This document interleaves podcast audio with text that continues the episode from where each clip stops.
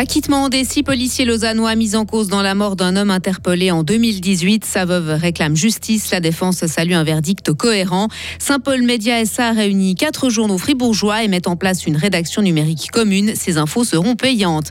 Après 12 heures, après les 12 heures de loge, celle de la Mota, vous pourrez évidemment nager, mais pas seulement. Et puis retour au calme après les gros orages d'hier. Il va faire 24 degrés aujourd'hui, 28 demain et même 30 degrés dimanche. Vendredi 23 juin 2023. Bonjour Sarah Campori. Bonjour Mike, bonjour à toutes et à tous. Des précipitations records, des vents tempétueux et des interruptions de trafic ferroviaire, notamment entre Yverdon et Fribourg. Et voilà le bilan des intempéries d'hier en Suisse. Elles ont surtout touché la région romande avec des rafales pouvant atteindre 135 km/h sur le Léman. Et ces vents violents ont arraché des arbres et des toitures, nécessitant euh, l'intervention des secours près d'une soixantaine de fois dans le canton de Fribourg. Il a plu aussi énormément, plus de 18 mm en 10 minutes dans le canton de Bâle, du jamais vu. Acquittement des policiers dans l'affaire Mike Ben Peter. Les six agents étaient poursuivis pour homicide par négligence après la mort d'un homme lors de son interpellation en 2018.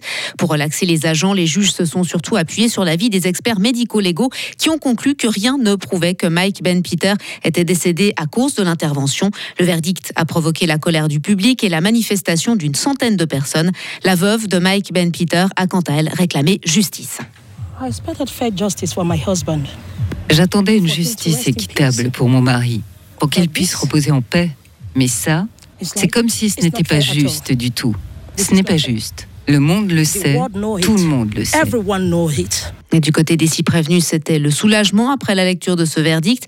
Maître Christian Favre, avocat de l'un des policiers. Très sincèrement, ce n'est pas une surprise comme telle. Il suffisait de lire les rapports d'expertise en son temps pour s'en convaincre. Et c'est pas en accumulant les reproches comme on l'a fait du côté des parties plaignantes qu'on allait renverser cette évidence. La rédaction du jugement est particulièrement claire, où non seulement on nie l'existence d'un lien de causalité, mais en plus de ça, on dit clairement que les policiers n'ont pas commis de faute, n'ont pas commis de violation de leur devoir de prudence. Des propos recueillis par nos confrères de LFM. L'avocat de la famille n'a, lui, pas souhaité s'exprimer. Il a toutefois déjà annoncé durant le procès qu'il ferait recours en cas d'acquittement. Il s'est même dit prêt à aller jusqu'à la Cour européenne des droits de l'homme. Des journaux fribourgeois se réunissent au sein d'une même enseigne. Saint-Paul Média et ça va réunir la Liberté, la Broie, le Messager, la En prime, les quatre s'offrent une nouvelle rédaction numérique commune. Elle aura pour but de diffuser des contenus régionaux et de les dispatcher au mieux en fonction de la région. Mais ces informations seront payantes, un risque à prendre selon le directeur de Saint-Paul Médiassa, Serge Gumi. C'est vrai qu'il y a beaucoup d'informations à disposition gratuitement sur le marché, qu'il soit régional ou euh, national. Pour autant, comme pour la musique, je suis absolument convaincu qu'au bout d'un moment, les gens remarqueront que euh, une information de qualité elle a un prix et que euh, cette information elle mérite effectivement d'être payée contre un abonnement. C'est vrai que c'est un gros travail de conviction à opérer. C'est moins évident aujourd'hui qu'il y a de cela dix ans parce que des habitudes ont été prises, mais nous croyons très très fortement à la valeur de notre information, à la valeur du travail de nos journalistes. Cette nouveauté sera disponible dès le 1er juillet prochain. Actualité internationale, Joe Biden compte toujours rencontrer Xi Jinping. Oui, même si le président américain range son homologue chinois dans la catégorie des dictateurs. Le démocrate a tenu ses propos lors d'une réunion avec des donateurs de son parti, suscitant l'indignation de Pékin. Interrogé sur cette sortie controversée, l'octogénaire a persisté et signé, déclarant qu'il ne se priverait pas de dire ce qu'il pense être la réalité à propos de la Chine. Ils sont de retour après la pandémie de Covid. Les musulmans affluent en Arabie Saoudite pour le grand pèlerinage à la Mecque. Il devrait réunir plus de 2 millions de participants, soit autant qu'avant la crise sanitaire et ses restrictions drastiques. Et puis retour dans le canton de Fribourg, Sarah, bien sûr que tout le monde connaît les 12 heures de l'auge. Hein. Oui, et bien aujourd'hui, vous allez découvrir les 12 heures de la mota.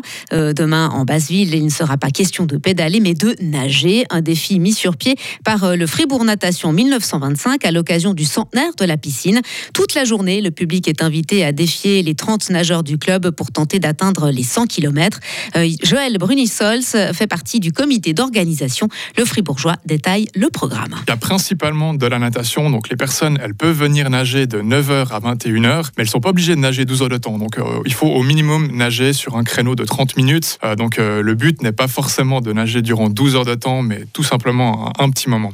Et puis il n'y a pas que ça, finalement, c'est également, on a également organisé un tournoi du beach volley et une initiation à l'aviron et au kayak. Donc ce ne sera pas que de la natation. L'entrée aux 12 heures de la Mota est gratuite pour celles et ceux qui participent au défi et pour tous les autres aussi.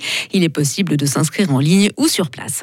Je parie que vous êtes une excellente nageuse vous-même, Sarah. Oh, je non me défends. Ouais, ça va. Moi, moi, je flotte, tout simplement. Ah bah, c'est déjà ça. C'est un bon début, vous me direz. On va se retrouver à 8h30 pour la suite de l'info. Retrouvez toute l'info sur frappe et frappe.ch.